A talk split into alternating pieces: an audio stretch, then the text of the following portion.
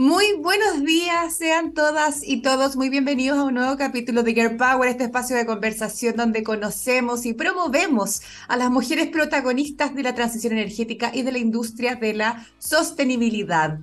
Hoy vamos a hablar de un nuevo energético que viene a apoyar la transición energética de Chile donde tenemos, por supuesto, como país una gran oportunidad y potencial de ser líderes. Me refiero, por supuesto, al hidrógeno verde. Y para poder profundizar sobre el estado del arte y las proyecciones de esta nueva industria, hoy nos acompaña Bárbara Neira. Ella es coordinadora de la plataforma regional H2LAC y asesora técnica de la Energy Partnership Chile-Alemania o más conocida como GIZ, ¿no? Pero antes de darle la bienvenida a Bárbara, Quiero agradecer y saludar, como todas las semanas, a nuestro auspiciador Platinum AED Chile, que nos acompaña desde la primera temporada, como también al Ministerio de Energía, que nos patrocina, y por supuesto a Pollux Comunicaciones, la agencia que produce y hace posible tener estas tremendas entrevistadas todas las semanas. Ahora sí, Bárbara, sin más vueltas, te saludo, ¿cómo estás? Gracias por acompañarnos acá en el programa este jueves. Muchas gracias Fernanda por la invitación. Feliz de venir a compartir y un poco decirles y contarles qué estamos haciendo desde H2LAC.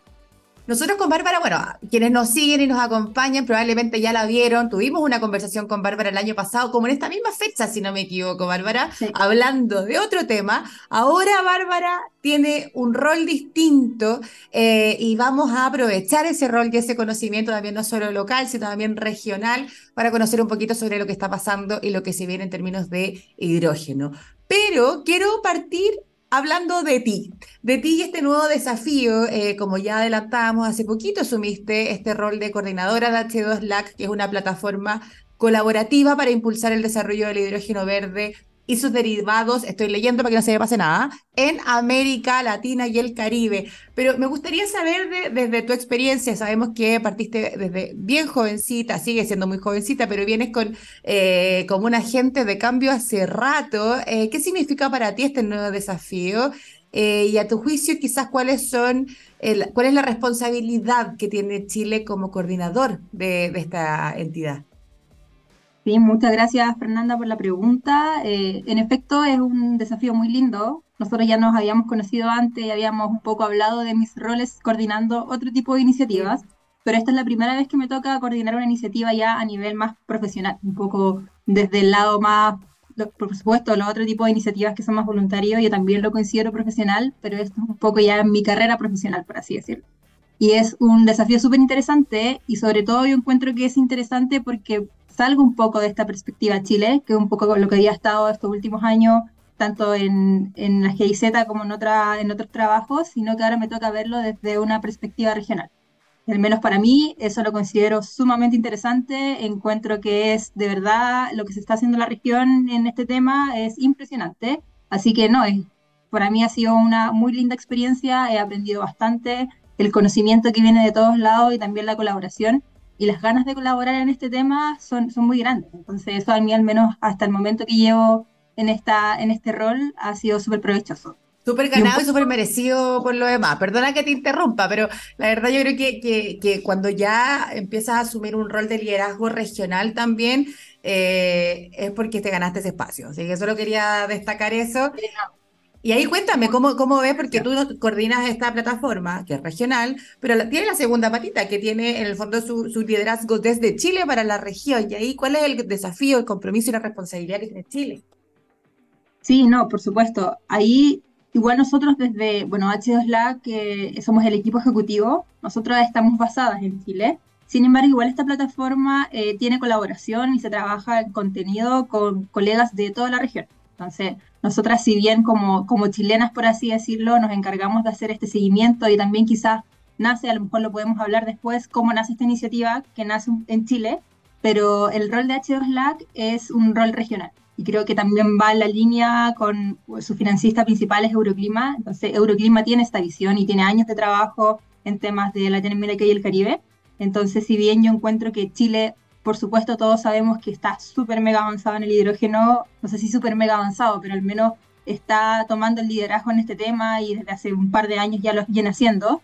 Eh, yo encuentro que todo lo que se está haciendo ya a nivel regional, o más que nada la ejecución de esta, de esta plataforma, nosotros intentamos verla y salirnos un poco desde nuestro papel como chilenas. Y intentamos darle esta visión más regional y un poco darle la importancia a cada uno de los países, independiente su avance o no en el tema del hidrógeno. Hay unos países que aún, por ejemplo, están recién comenzando, pero vemos potenciales súper grandes en ellos. Entonces creemos que también es nuestro rol como plataforma poder potenciarlos a ellos también. Oye, Bárbara, qué interesante todo lo que nos comenta eh, y, esto de la colaboración, por supuesto, también regional y los potenciales que tenemos todos, ¿no?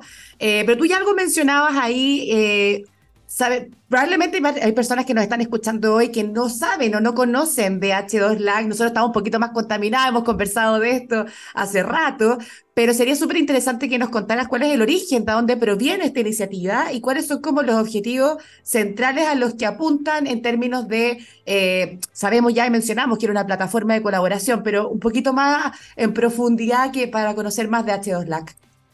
Sí, bueno, H2LAC es la plataforma regional para América Latina y el Caribe en temas de hidrógeno verde y sus derivados.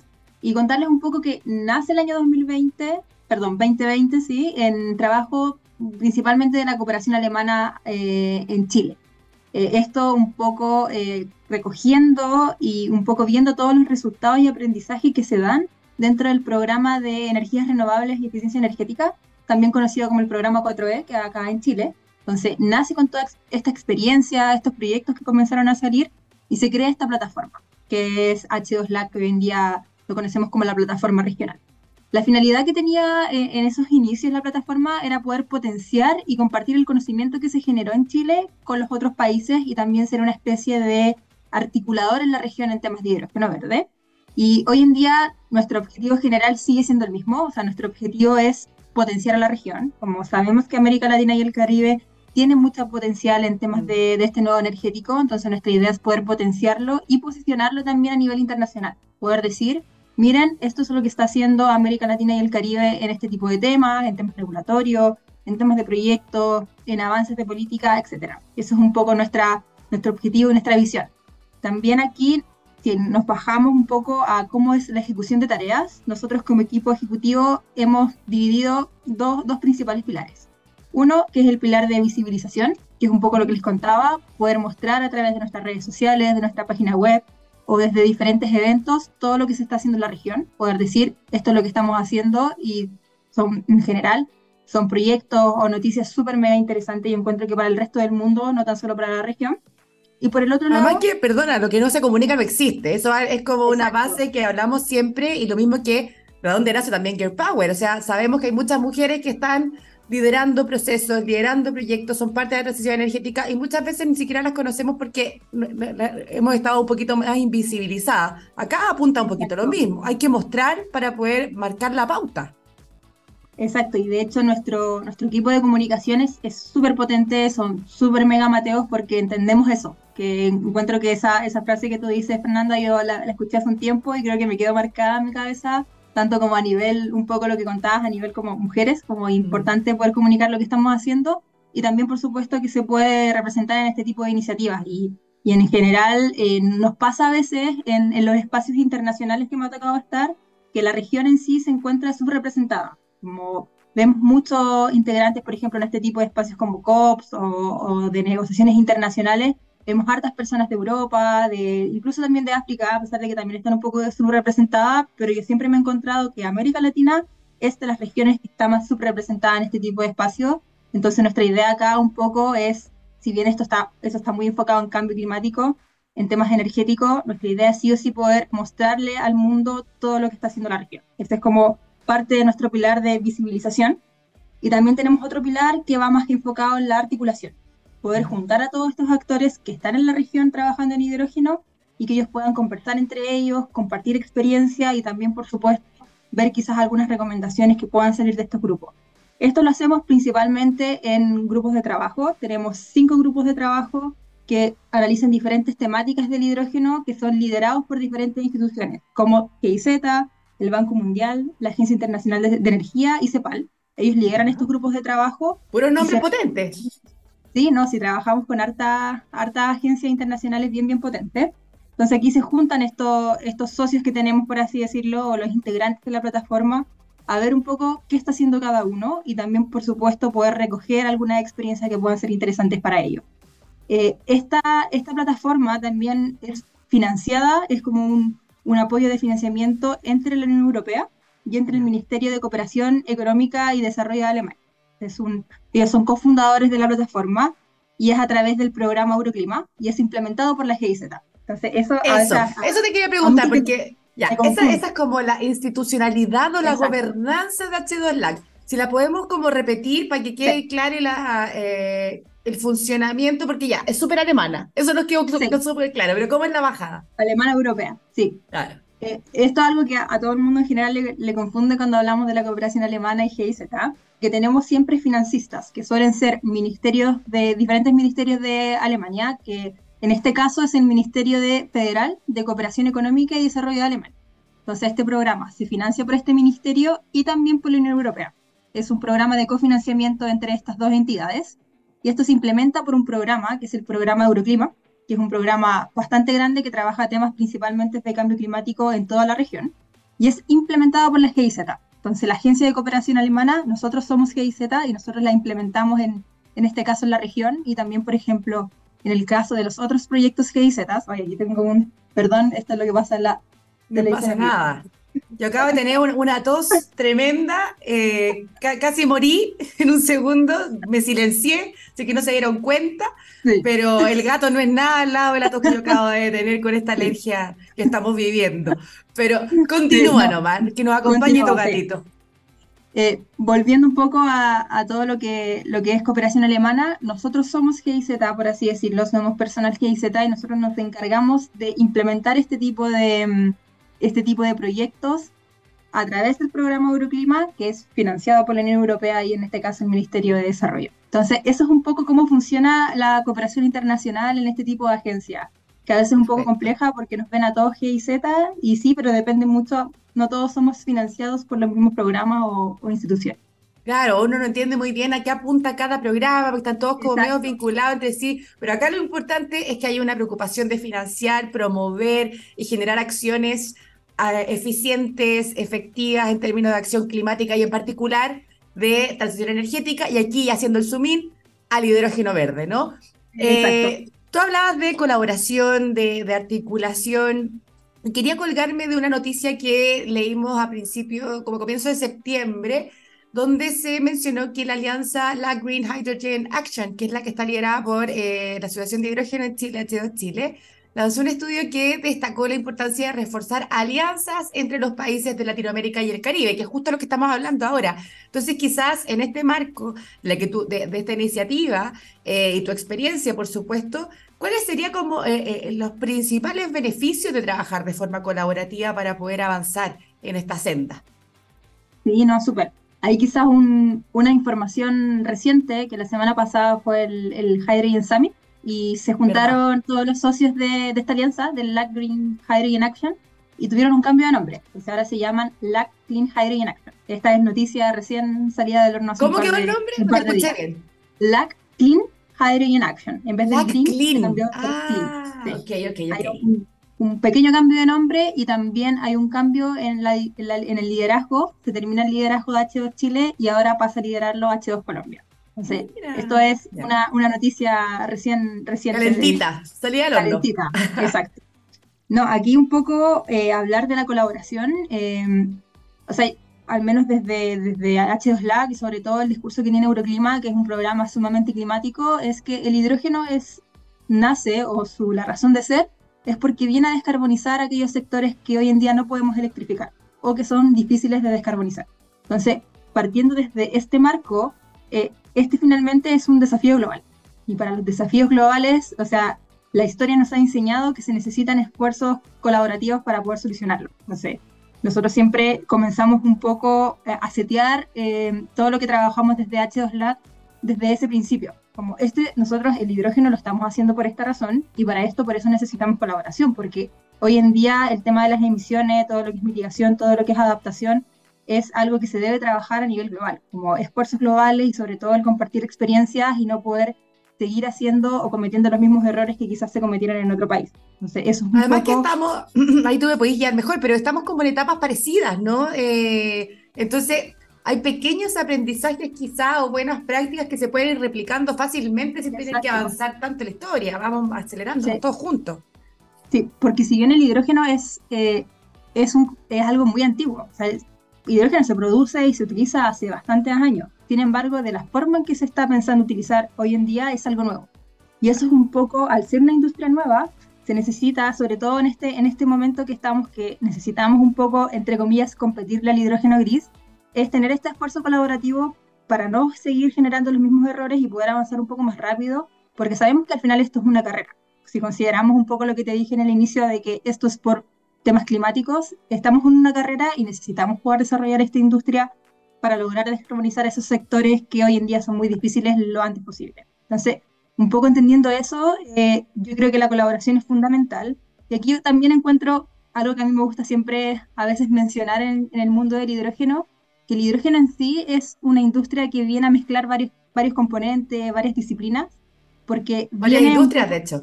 Exacto, que es lo que se llama en, en, el mundo energético el sector coupling, que es la mezcla entre el mundo más eléctrico, que todo lo que es generación de electricidad, etcétera, con el mundo más de las moléculas, que es todo lo más químico. Y a esto le llaman como el sector coupling, que logra fusionar o más que nada interconectar dos industrias que en general, generalmente siempre han estado separadas, trabajan por completamente separado. por días paralelas. Exacto. Y en el hidrógeno se unen estas dos industrias. Se necesitan estas dos disciplinas para poder avanzar, ya sea en temas técnicos, en temas tecnológicos y también en temas de política. Entonces, por sí, la industria tiene esta patita de necesidad de colaborar, porque ya estamos eh, interconectando dos disciplinas que hasta el momento eran súper desconocidas entre sí. Entonces, por eso nosotros consideramos que también, eh, un poco entendiendo esta esta necesidad o, este origen un poco de, la industria del hidrógeno, la posibilidad ahora verlo desde el, desde el punto de vista regional es un poco poder generar, por ejemplo, normativas habilitantes. Aquí ya nos vamos a lo concreto. Por ejemplo, hay países que están un poco más avanzados y creemos que la colaboración es importante para saber, por ejemplo, cuáles son las normativas habilitantes que está haciendo Chile, que van quizás unos pasos más adelantados y que los otros países también puedan ver puedan analizar esta experiencia y también puedan ver de qué forma la pueden aplicar a sus países. Yo creo que eso, y nosotros, es fundamental. colgándome lo que decías recién, nosotros como Chile vamos efectivamente un poquito más adelante. Eh, yo creo que si lo vemos desde el punto de vista de las políticas, en efecto vamos más adelante. O sea, Chile lanza su estrategia de hidrógeno hace muchos años, el primer país de la región en lanzar su estrategia de hidrógeno verde, entonces, en ese sentido, vamos bastante adelantados. Estamos a puertas de que se lance el plan de acción de hidrógeno, que es otro, otro elemento o otro instrumento político para poder darle este, este adelanto a la industria. Y también se ve, o sea, Chile tiene más de 50 proyectos eh, en, anunciados en, en, en, todo su territorio, y eso es bastante. Eso es mucho si lo consideramos con, con otros países, no tan solo de Chile, sino que de la región. O sea, hay un interés. Ahora un poco ahí eh, quizás lo vamos a analizar después, es materializar estos proyectos, porque si bien están anunciados, necesitamos que se construyan. Y yo creo que ahí nos vamos a demorar un par de años para saber cuál va a ser el país que va a tomar el liderazgo para que estos proyectos en efecto se puedan construir. Claro, porque al final un poco eh, lo que tú dices, eh, están anunciados, pero del dicho al hecho falta mucho. Eh, y quizás algún país se, no, se, acelera y acelera los procesos y lo anuncia más tarde, pero lo construye más rápido y, no va a la delantera nomás. Exacto, yo creo que eh, bueno, yo creo que eso es lo que pasa en general en una industria nueva, como mm. es, una carrera. Una carrera de un año a otro las cosas pueden cambiar bastante, un país puede, no sé, tener todos estos avances de un día para otro y en efecto quizás no lo teníamos mapeado hasta el momento y en dos años a lo mejor ya nos va a tener algunos proyectos funcionando. Y ahí por supuesto yo creo que depende mucho de, de cómo funcionan estos países. Como, y ahí también a mí, a mí a veces no me gusta compararlos porque yo entiendo que hay diferencias políticas, diferencias de cómo funcionan las culturas en estos países que, que no se pueden comparar. de prioridades también incluso. Eh, sí. Eh, se entiende. Ahora, yo creo que, y apuntaba esto de la carrera porque me parece súper interesante que al final eh, que la carrera nos haga correr a todos. Finalmente aquí estamos, estamos tratando de llegar a, una meta que es evitar un calentamiento global, este 1.5, que ya está bien lejos, pero es una carrera que tenemos que correr todos juntos. Entonces, al final, quien llegue primero da lo mismo, ¿no? Eh, pero ojalá que Chile pueda marcar ahí su, su diferencia. Oye, Bárbara, también... ah, perdón, continúe y, me paso a otro temita. No, algo corto, que yo creo que también, si bien es una carrera, yo creo que es importante que consideremos que esta carrera sea responsable, porque es algo que también a mí me gusta siempre y desde HDOLAC siempre lo, lo fomentamos, que queremos que la industria avance rápido, pero no que avance rápido eh, sin considerar, por ejemplo, ninguno otro de los impactos que tiene, porque esta es una industria grande, entonces eso es algo que también tenemos que entender. Es una industria muy grande, por lo tanto se deben tener ciertas precauciones antes de poder generar este tipo de proyectos. Entonces, si bien nosotros queremos que se fomente el hidrógeno, que se desarrolle e idealmente lo antes posible, pero también entendemos que hay diferentes restricciones quizás que se podrían decir así, que se necesitan para poder establecer que este desarrollo sea de forma responsable y sobre todo seguro.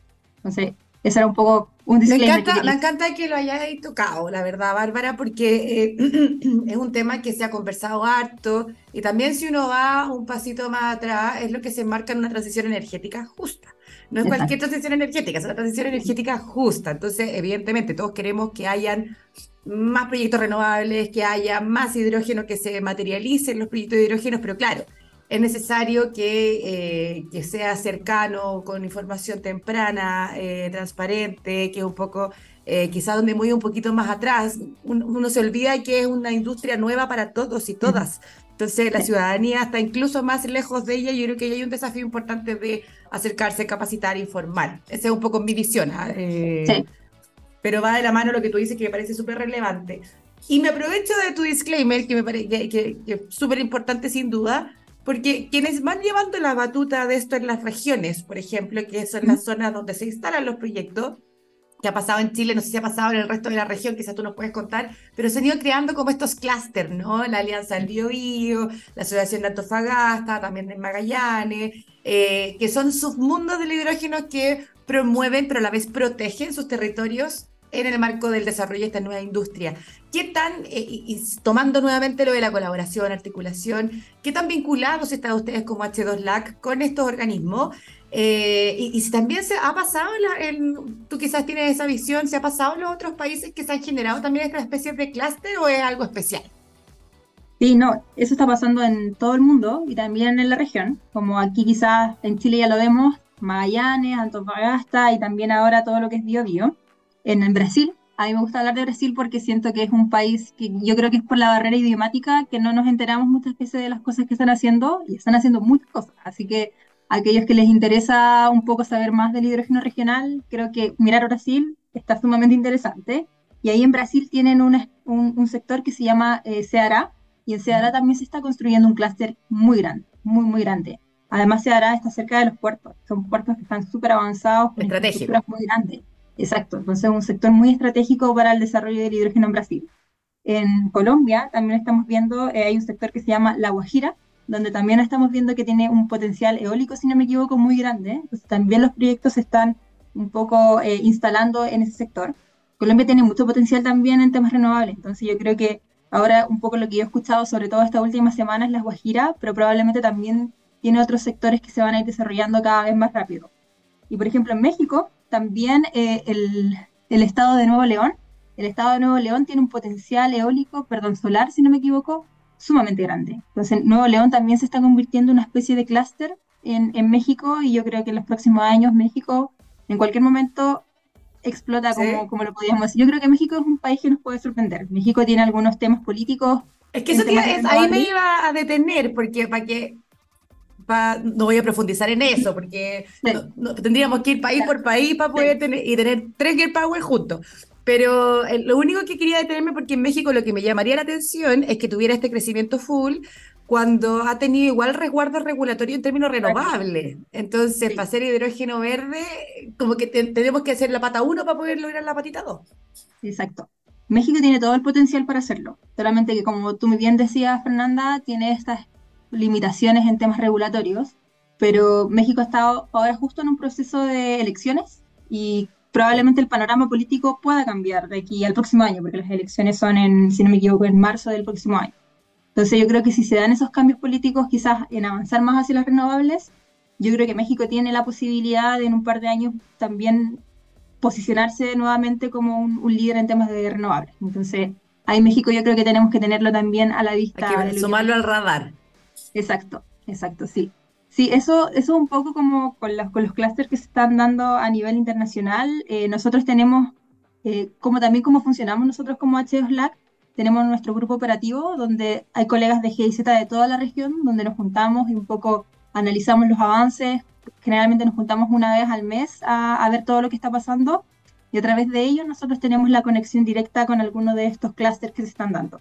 También, eh, bueno, dentro de H2LAC nosotros tenemos ministerios y también asociaciones gremiales y muchas veces desde las asociaciones gremiales nos llegan estos contactos de estos clústeres y que muchas veces nos piden realmente poder difundir lo que están haciendo en, su, en sus proyectos. Ya, o sea, hay una vinculación, independiente de que ustedes vean un tema regional, también hacen el zoom in a lo que está pasando eh, de forma individual en cada país. Sí, porque al final ahí es donde está pasando. Ahí es donde está pasando la cosa, sí. por así decirlo. Entonces es interesante siempre tenerlos en el radar y sobre todo tener los contactos directos para saber un poco qué es lo que está pasando y cuáles son los problemas que están teniendo. Porque volvemos un poco a lo que habíamos hablado antes. Yo creo que lo principal en esta industria nueva y en este tipo de programas o de, o de proyectos es poder conocer no solo lo que está haciendo bien, yo creo que más importante es saber lo que no funcionó. Y eso no volver a repetirlo.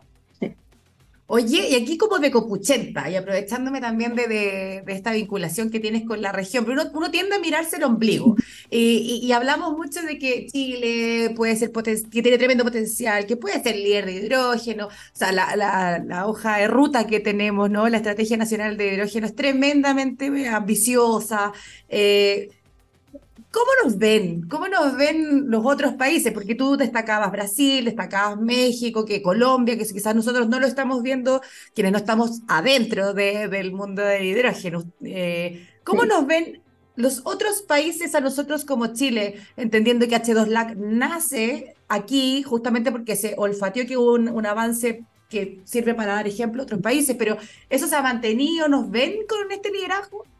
Sí, sí, Totalmente, eh, los otros países de la región ven a Chile como un líder en el tema. De hecho, así más que nada como dato, cuando tenemos mesas de trabajo siempre preguntan como, oye, pero que venga alguien de Chile, que alguien del ministerio, que nos venga a contar. Siempre Chile es un interés, porque Chile avanzó muy rápido en este tema.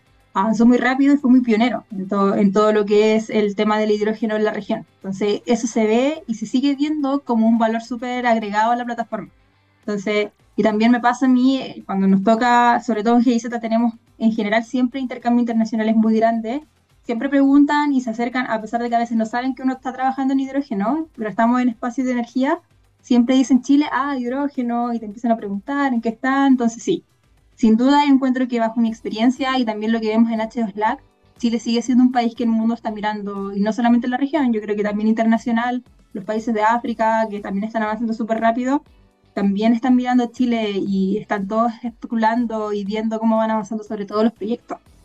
Qué, qué bonito, qué bonito escucharte porque la verdad, como te decía, uno se mira el ombligo y dice, bueno, seremos líderes renovables, seremos líderes en hidrógeno, pero qué bueno que también nos vean así porque también es motivante decir algo se está haciendo bien, ¿no? Hay cosas que se están haciendo bien, hay cosas que faltan, por supuesto, pero tenemos, tenemos para poder colaborar y trabajar en eso.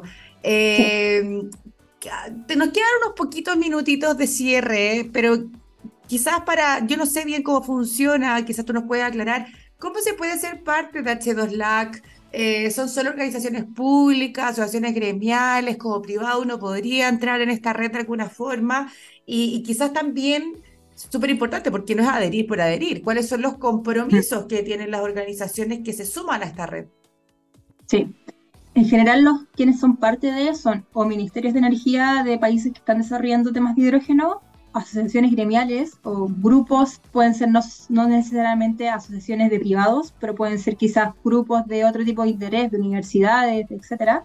Pero la idea es que sean grupos, no, no particulares, por así decirlo. Claro, que tengan su gobernanza propia, independiente que sea como desde el sector privado o la sociedad civil, por ejemplo. Exacto, exacto y también universidades. También están trabajando bastante con todo lo que es innovación y desarrollo en, la plataforma, entonces también ellos también son parte nuestro. Entonces, universidades que están trabajando en hidrógeno en la región, asociaciones ya sea de gremios, sociedad civil, etcétera, y ministerios son nuestros principales socios. Y también tenemos algunos socios que son estratégicos. De hecho, nosotros funcionamos con una especie de directorio, y ahí está Banco Mundial, la Agencia Internacional de Energía, CEPAL, eh, GIZ. Entonces, son, ellos son parte como de nuestro directorio y ellos son, por así decirlo, nuestros socios estratégicos. También tenemos otros socios estratégicos como el PENUMA, eh, etcétera, como este tipo de instituciones más internacionales o que ven eh, temáticas ya desde el mundo del multilateralismo, también son parte de H2LAC y, y entran a esta categoría que es más estratégica, más que simplemente ser un socio particular que trabaja en nuestras actividades del día a día. Responsabilidades de los socios es, nosotros siempre les pedimos que si tienen alguna información que contar, que por supuesto eh, cuenten con nosotros, nosotros siempre estamos dispuestos a difundir toda la información que se está dando en la región y también participar en las mesas de trabajo que tenemos. La idea es que ahí pueda participar, nuestra idea es que sean mesas multiactor, que no solamente esté el sector público con la asociación gremial más grande del país, sino que también puedan estar quizás los otros actores como las universidades o también incluso los colegas que trabajan en este tipo de instituciones que son más globales o más regionales. Entonces, esa es otra responsabilidad que nosotros les solicitamos, que participen en estas mesas. Para tener como disposición para poder participar y compartir la experiencia, claro. Exacto, exacto, es un poco la, eh, la responsabilidad de los socios. Y, y, eso en general, en general es una plataforma que está creciendo, yo creo que va a seguir creciendo con los años porque este tema eh, en los diferentes países se va desarrollando, vemos otros países que están comenzando a, a, a llamar harto la atención, como por ejemplo Panamá, y que ah, en el inicio de H2LAC no estaba considerado y ahora estamos trabajando también en, en, ese, en esos países, también países de, del Caribe. Ahí con, con Penuma estamos trabajando en un proyecto que tienen ellos para poder ver cuál es el estado del hidrógeno en los países del Caribe. Entonces también ahí yo creo que tiene, o toda esa información que se va a sacar desde, desde ese trabajo que estamos haciendo con Penuma, nos va a servir también para poder a, a crecer esta plataforma y también no solamente ver con estos países líderes, que es un poco los que hemos hablado durante, el, durante la sesión de hoy, sino también poder incluir a estos otros países que están comenzando a integrarse a este mundo del hidrógeno. Oye, que siga creciendo, que siga creciendo H2LAC, que a todas y todos entonces de estos organismos organizaditos que estén vinculando, vinculándose o ya previamente vinculados a la industria de, del hidrógeno, súmense, sean parte, o a lo menos síganlos y pónganle ojo para que sean parte de las actividades oficiales que hacen. Gracias, Bárbara, por habernos acompañado esta mañana. Eh, a tu gatito también que nos acompañó de pasadita en un ratito. y esperamos de verdad que Chile pueda seguir tomando eh, este liderazgo que, que, ha asumido desde el comienzo y, y, con todo el potencial que tiene, la verdad. Como decíamos, es una carrera de acción climática que tenemos que correr todos aceleradamente, así que no importa tanto quién gane, lo importante es que todos podamos avanzar para lograr las metas de calentamiento global que se nos vienen muy encima. Te mando un gran abrazo, llegamos a la hora, si no me van a retar el capítulo que viene, el, el programa que viene, y nos vemos todas, eh, como todas las semanas, el próximo jueves a las once y media de la mañana. No nos eh, abandonen, síganos conociendo a estas mujeres tremendas de la transición energética. Que estén muy bien. Somos Girl Power, somos Pollux. Un abrazo, chao, chao.